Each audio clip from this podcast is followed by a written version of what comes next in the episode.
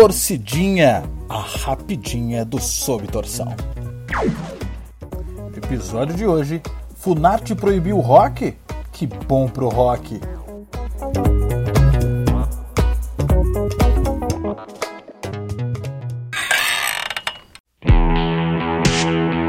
Eu cresci ouvindo rock dos anos 80. Eu fui forjado à base de Legião Urbana e YouTube. Meu primeiro violão, aos 12 anos, trovou a primeira vez com o tempo perdido da banda do Renato Russo e, na sequência, com os quatro acordes infinitos de We For Without. Logo, o desejo de ter uma banda tornou conta de mim e, junto com meu primo, em sua casa, compunhamos tudo que vinha na cabeça. Eu fazia parte da máxima adolescente e ter uma banda de garagem. Lembro de quando formamos a nossa primeira banda, Orion, em meados de 2007. Já existia uma cena bem potente na região de Jundiaí. Só em Campinim Paulista, uma galera já estava fazendo som autoral e tocando por aí. Na Terra da Uva nem se fala. O cenário aquecido pelo icônico ano de 2004 para as bandas undergrounds era propício para que pelo menos uma em cada 10 garagens abrigassem adolescentes cheios de som e fúria. Em 2009, já com outra banda, a minha atual, a banda Genoma, os festivais que abriam espaço para grupos autorais fervilhavam na região. A Genoma nasceu em um desses, o Pop Festival, que acontecia nas antigas Lounge e Tequila. Isso só fez com que mais bandas aparecessem, ganhassem espaço e certa notoriedade. Mas o que eu não consegui enxergar ali era que esse movimento era apenas o último suspiro de um rock mainstream que já sobrevivia por aparelhos há anos. Rapidamente, as bandas de rock começaram a perder espaço para outros estilos nas casas de show da região. Eram raros espaços que ainda apostavam no gênero. O que resistiram, em sua maioria, valorizavam, como sempre fizeram, as bandas covers que resgatavam o mesmo rock oitentista que entoava no meu Discman, mas que na virada da década de 2010 já era saudosista. Vamos lembrar que o ano de 2004 já havia mostrado que o rock sobreviveria. E muito bem obrigado, isso lá no submundo da música.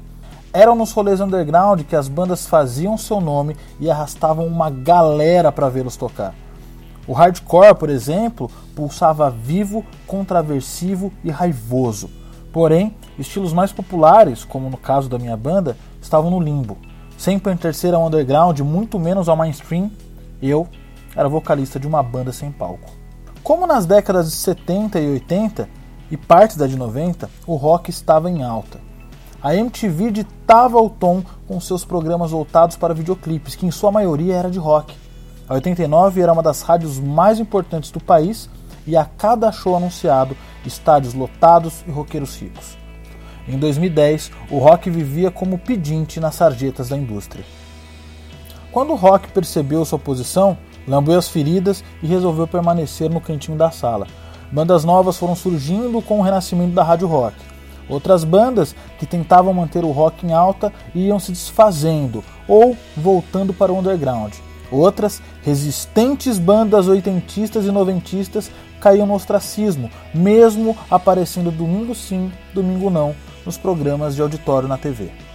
Tirando o underground, o rock ficou morno e assim permaneceu, cozinhando novos talentos, apresentando novas sonoridades e mantendo um público que não dizia absurdos como a famigerada frase o rock morreu, mas que também não era um público novo.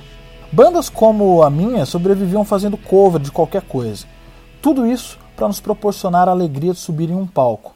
Jundiaí, apelidada antigamente de Seattle brasileira, por ser um berço de uma penca de grupos musicais, se tornara um cemitério onde viúvas e viúvos do rock buscavam afogar as suas mágoas com bandas que tocavam músicas consagradas de uma época em que o gênero fazia certa diferença na vida e na sociedade de modo geral.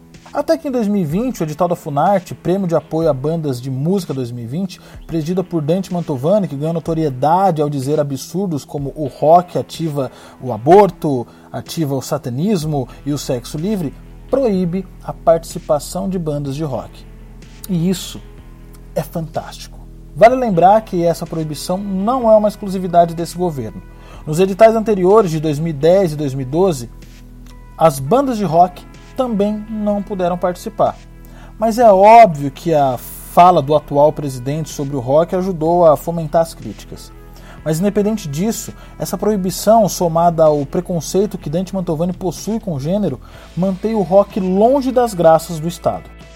Com o conhecimento dessa proibição, além de deixar claro que o rock não está incluso no novo governo, ele não enxerga o rock como culturalmente bom e aceitável e que não merece incentivo do Estado.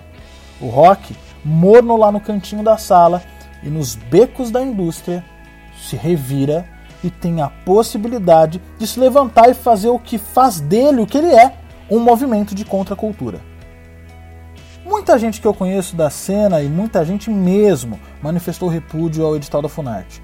E eu dou total razão a elas. Eu também me manifestei. Mas o legal é ver que isso ativou na galera que produz rock um sentimento de revolta típica do gênero.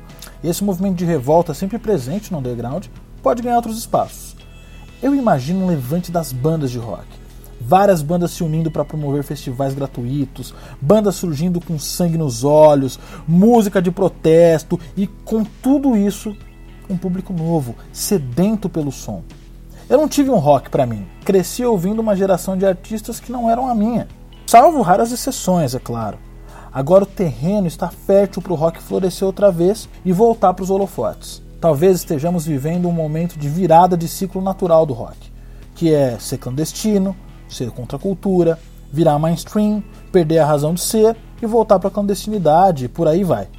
Estamos no estágio de sair da clandestinidade, sair da clandestinidade morna para viver a efervescente contracultura. E tudo isso porque precisamos que o rock fosse declaradamente taxado de anticultural. Bom, ele sempre foi e sempre deveria ser. A gente só não quis admitir isso, diferente da cena underground, que sempre entendeu o papel do gênero. Não sendo um futurista, mas já sendo ou tentando ser, prevejo bons ventos para o rock. Prevejo novas bandas ganhando novos espaços, prevejo novos públicos lotando novos shows, prevejo novas músicas, novas tentativas de derrubar sistemas, novas revoluções, prevejo novas modas e novas maneiras de pensar o mundo. Prevejo jovens de 12 anos tocando em seus violões recém-ganhados as músicas que as nossas bandas estão fazendo agora. Prevejo rock sendo rock.